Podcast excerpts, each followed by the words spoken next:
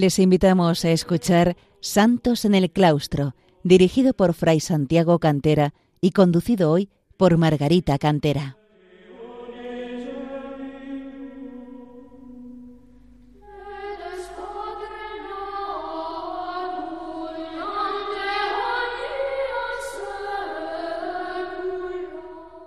Queridos oyentes de Radio María, bienvenidos a este programa Santos en el Claustro, en el que intentamos acercar a los hombres de nuestro tiempo el ejemplo de tantos monjes y monjas que a lo largo de los siglos han alcanzado la perfección cristiana, la santidad, en su vida retirada de oración y sacrificio en el claustro de los monasterios.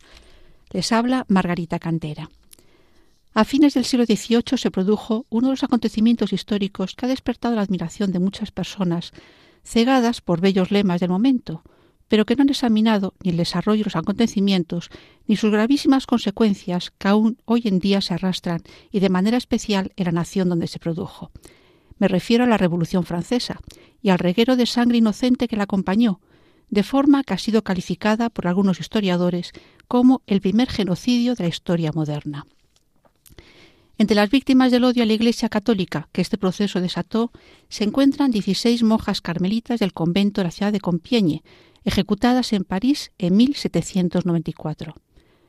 Declaradas beatas por el Papa San Pío X en 1906, se ha hecho público hace unos meses que van a ser canonizadas por el proceso conocido como de equivalencia, un procedimiento en el que, como potestad del Papa, no es necesario reconocer un milagro por intercesión de las beatas, ante la veneración desde tiempos antiguos y de forma continua por la Iglesia.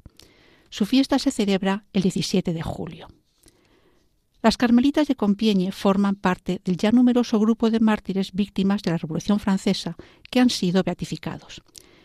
Quizás podría destacar entre ellos también el caso de las mártires de Orange, que son 32 religiosas, y lo destaco por el hecho tan poco usual en los tiempos tan políticamente correctos en que vivimos, de que el alcalde de la ciudad ha autorizado levantar un monumento conmemorativo de los numerosos mártires de la ciudad, muchos de ellos laicos, aunque solo se ha beatificado de momento a este grupo de religiosas.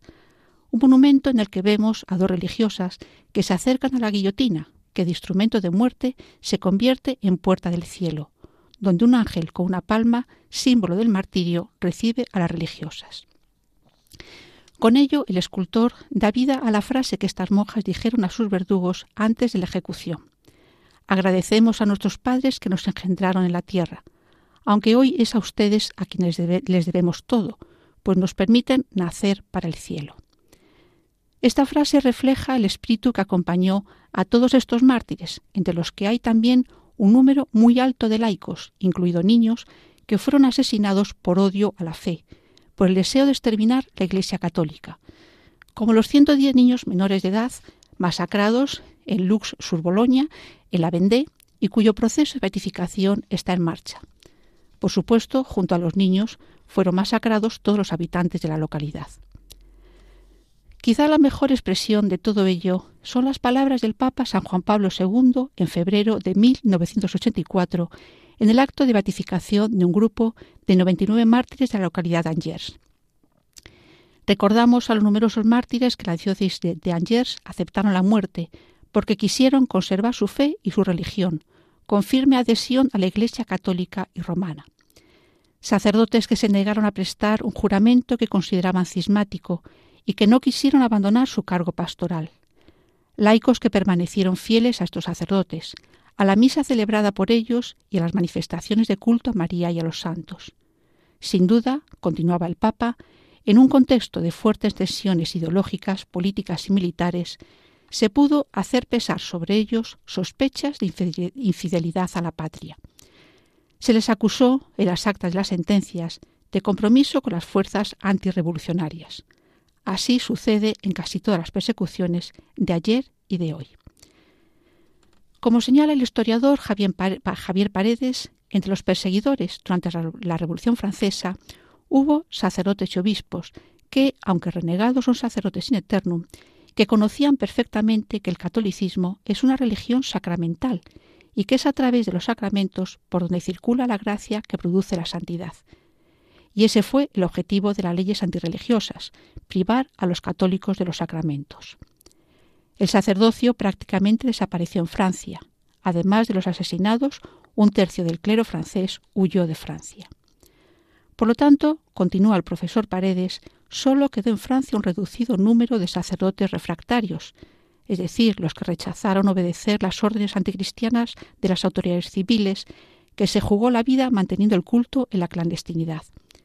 Naturalmente permanecieron también los curas juramentados, que sujetos al poder político perdieron todo el sentido religioso y quedaron para dar lustras ceremonias civiles, bendiciendo árboles y edificios. Al poco tiempo, la mayoría de ellos se casaron y fueron perdiendo feligresía. Para comprender el contexto, voy a resumir algunas de las medidas anticristianas dictadas en ese proceso revolucionario y cuyo objetivo era, como he dicho, borrar totalmente del mapa a la Iglesia católica.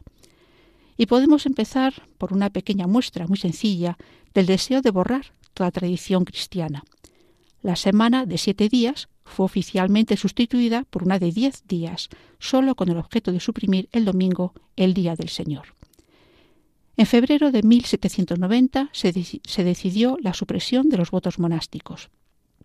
En julio de ese año se aprobó la Constitución Civil del Clero, que subvertía de raíz la organización eclesiástica y daba origen a una iglesia galicana al margen de la autoridad pontificia se exigió a los sacerdotes juramento de fidelidad a la Constitución política, dentro de la cual estaba incluida la mencionada Constitución civil, un juramento prohibido por el Papa, con la consiguiente excomunión de los sacerdotes que lo prestaron.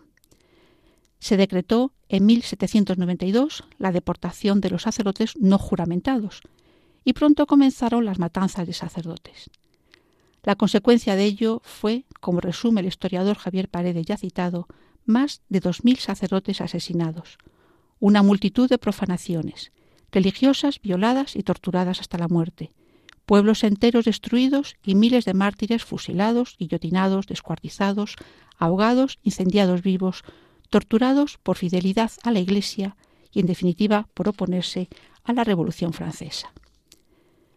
No voy a extenderme más en el preámbulo histórico, necesario para comprender la situación en la que se produjo el martirio de nuestras carmelitas, y un contexto que nunca debe dejar de insistirse, de, conocerse, para poner al descubierto el verdadero sentido y resultado de ese proceso que llegó con sangre y masacró incluso a sus promotores. Volvamos la mirada a nuestras carmelitas. Recordemos que en un programa anterior hablé de la beata Ana de San Bartolomé y de la introducción de la reforma carmelitana en Francia, dando cumplimiento al deseo de Santa Teresa de Jesús de extender sus fundaciones para contrarrestar la difusión del protestantismo. Si es cierto que aquellas fundaciones produjeron muchos insabores a la Beata Ana y a las carmelitas españolas que participaron en ellas, estos se vieron compensados con el tiempo con la flor del martirio de estas dieciséis monjas de Compiègne, y cuya historia es bien conocida por el testimonio de una de las religiosas del convento, Sor María de la Encarnación, que había dejado la comunidad poco antes por tener que arreglar una cuestión relativa a una herencia. Un testimonio, además, que ha sido popularizado por la novela La última del patíbulo, de la escritora alemana Gertrudis von Lefort, y de manera especial por el dramaturgo Jos Bernanos y su diálogo de Carmelitas, que proporcionó un bello guion de una película con el mismo, con el mismo título y que con pequeñas concesiones literarias muestra perfectamente el ambiente del terror que dominaba en Francia y el testimonio martirial de nuestras religiosas. Y también, ¿por qué no resaltarlo?, el temor humano que en algunos momentos vivieron, lo que demuestra que la fortaleza ante el martirio es realmente una gracia que Dios otorga en el momento necesario, incluso a los débiles, para que quede patente que todo es gracia divina y no consecuencia de la fortaleza humana. El Carmelo de Compiègne había sido fundado en 1641 con ocho carmelitas, siendo el número 53 de los fundados en Francia. Estaba situado cerca del Castillo Real y contaba con la protección de las reinas. La tradición del convento habla de la predicción del martirio por parte de una religiosa que en el siglo XVII afirmó haber visto que entraban en la gloria del cielo todas las monjas vestidas con su capa blanca y una palma en la mano.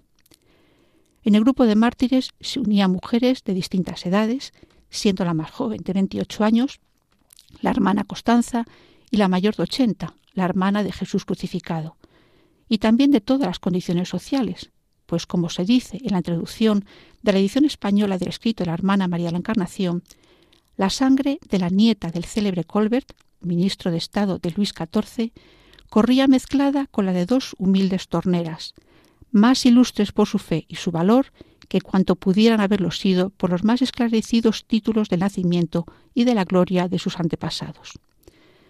Porque efectivamente, junto a las catorce religiosas consagradas, tres de ellas legas o conversas, fueron ejecutadas dos torneras externas, es decir, dos personas a sueldo del convento, que la priora no logró salvar de la muerte, pues los acusadores consideraron tan culpable su servicio voluntario a las monjas como los votos de éstas. Por otra parte, tampoco ellas quisieron separarse de la comunidad en momento de la persecución, aun conscientes de cuál podía ser su destino. Hacemos una breve pausa musical para escuchar un poema Santa Teresa de Jesús cantado por Sonia Rivas Caballero, que refleja la plena disponibilidad a la voluntad de Dios propia de las monjas carmelitas y que podemos aplicar perfectamente a nuestras mártires.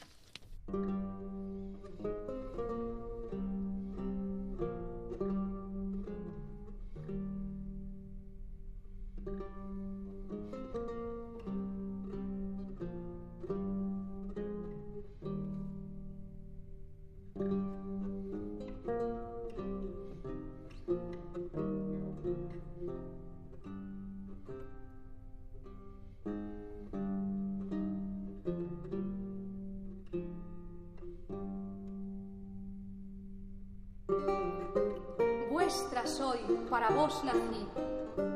¿Qué mandáis hacer de mí? Vuestra soy, pues vos me criasteis. Vuestra soy, pues me redimisteis. Vuestra, pues me llamasteis y esperasteis. ¿Qué mandáis hacer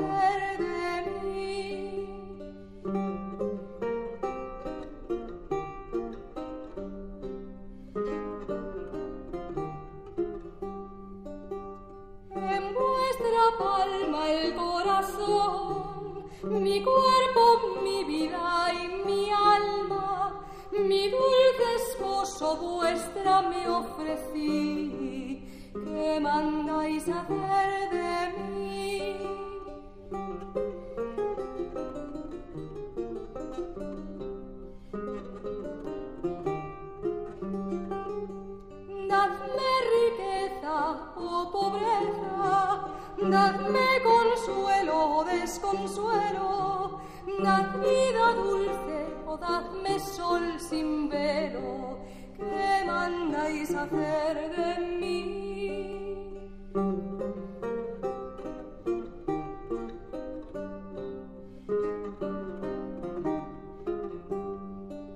Si vos queréis, dadme oración, si no, dadme gran sequedad si abundancia o esterilidad, ¿qué mandáis hacer de mí?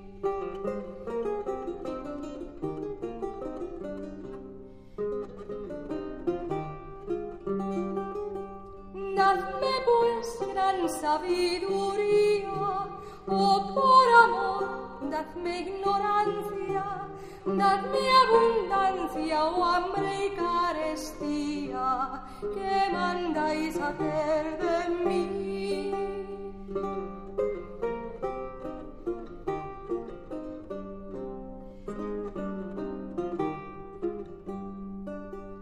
Dadme la muerte o dadme vida, dadme salud o enfermedad, honra deshonra, guerra paz crecida, que a todo digo que sí.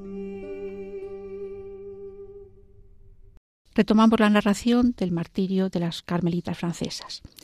La historia del martirio de las carmelitas de Compiègne comienza con un acto de especial consagración realizado en 1792 a propuesta de la priora Madre Teresa de San Agustín, un ofrecimiento al Señor en holocausto para aplacar la cólera de Dios y para que la paz divina, traída al mundo por su amado, Hijo, fuese devuelta a la Iglesia y al Estado.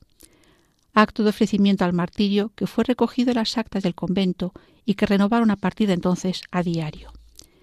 Este voto fue acogido con entusiasmo por todas las religiosas, salvo por dos de las mayores que expresaron su temor no a la muerte sino a la guillotina, pero que pocas horas después pidieron excusas a la priora y solicitaron unirse en el voto a sus hermanas, como así se hizo.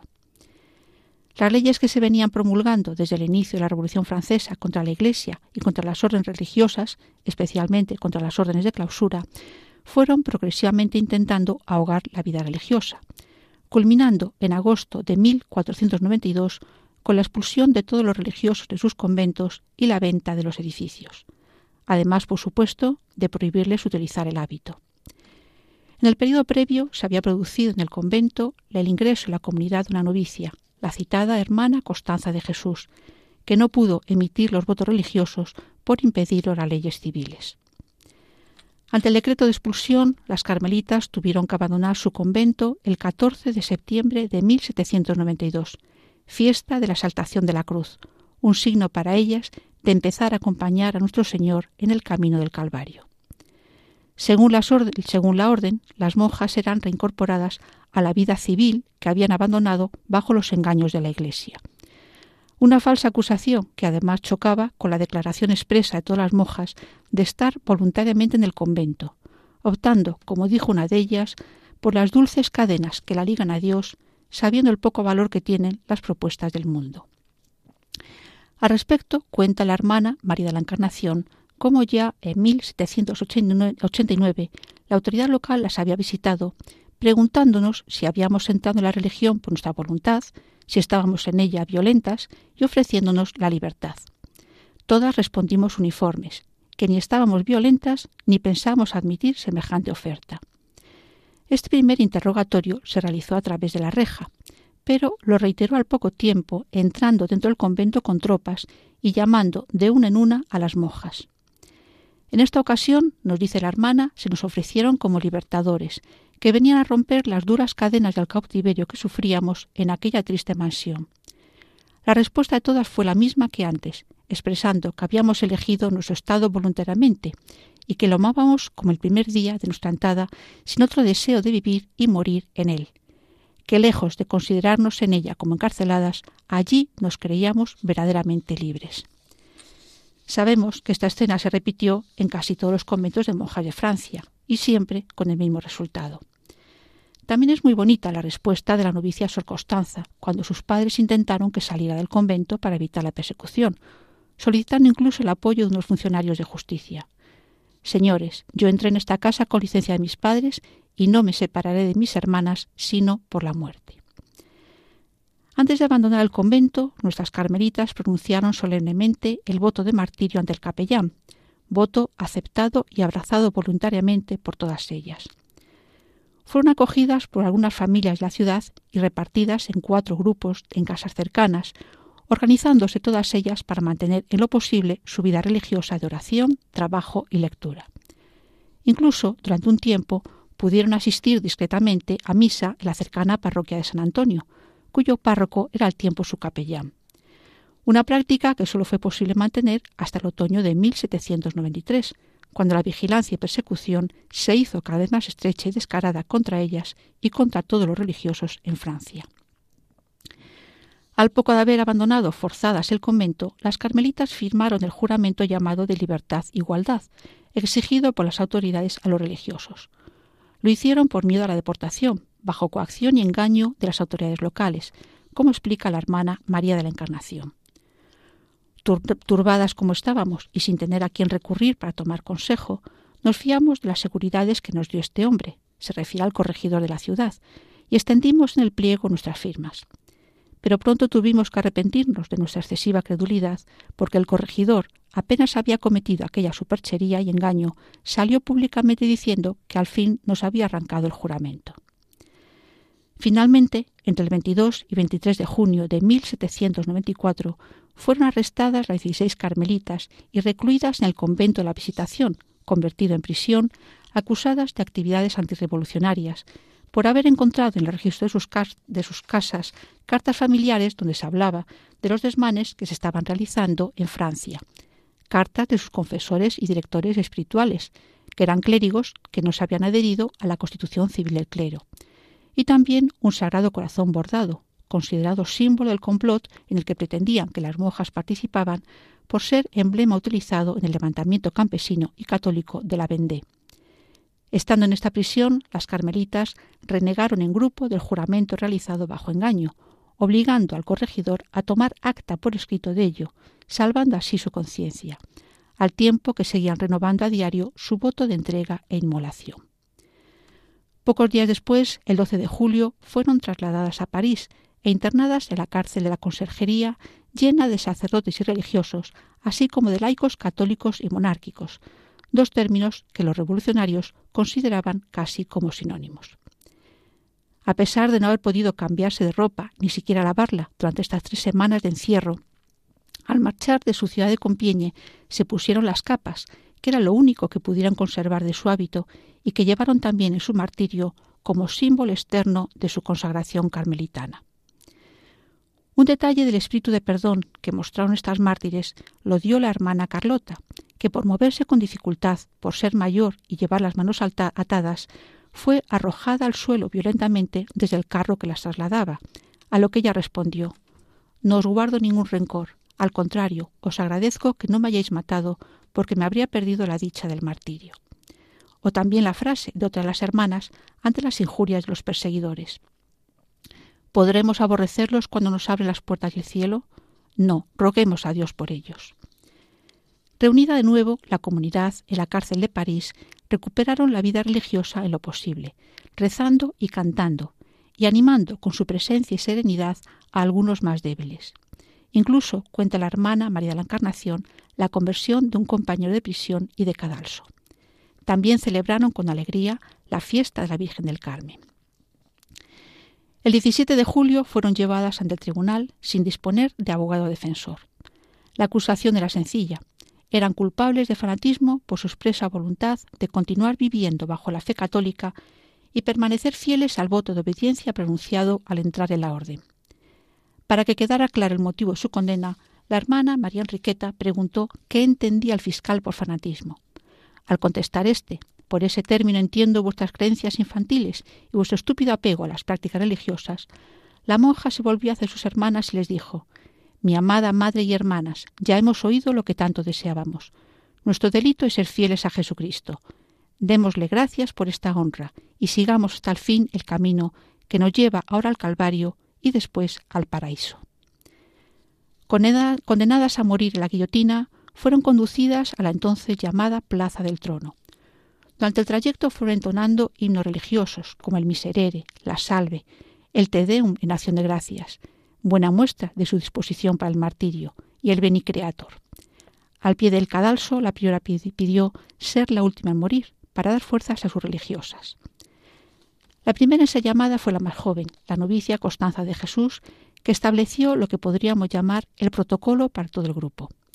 Hizo una genuflexión ante la superiora, renovó los votos como carmelita, le pidió permiso para morir y subió al cadalso cantando el himno Laudate Dominum, alabad al Señor. Un acto muy significativo, pues es el salmo que se canta al fundar un Carmelo. Dejaba clara la intención de formar en el cielo la nueva comunidad. Como muestra del espíritu que las animaba, sirva el testimonio de un empleado de la prisión que estuvo encargado del traslado en carreta hasta el patíbulo. Uno no puede creer la impresión de respeto que producía la devoción de estas víctimas generosas. Todas suspiraban por el momento del sacrificio. Todas exhortaban a mantenerse firmes y generosas ante el último combate. Parecía que iban a su boda. Y asimismo algunas de las frases pronunciadas por ellas ante los perseguidores. No tengo otro deseo que vivir y morir carmelita. Soy carmelita hace 56 años. Quisiera tener otros tantos para dárselos al Señor. Mi mayor felicidad ha sido ser carmelita y morir carmelita es mi único deseo. Fueron enterradas en una fosa común en lo que luego se llamaría el cementerio de Picpus. Se conservan algunas reliquias de ellas porque estando en prisión coincidieron con las monjas benedictinas de Cambré que, por ser inglesas, no fueron ejecutadas y pudieron recoger de ellas sus hábitos, crucifijos y rosarios que llevaron consigo a Inglaterra y casi un siglo después entregaron a la comunidad renacida de las Carmelitas de Compiègne. Pidamos al Señor que el ejemplo de las mártires carmelitas nos dé fuerza para afirmar nuestra fe en cualquier circunstancia de nuestra vida, sabiendo que el mal siempre combatirá al bien, pero que la victoria será de nuestro Señor y del corazón inmaculado de María. Les recordamos que pueden escuchar de nuevo el programa en el podcast y ponerse en contacto por escrito con nosotros en el correo electrónico santos en el claustro arroba santos en el claustro arroba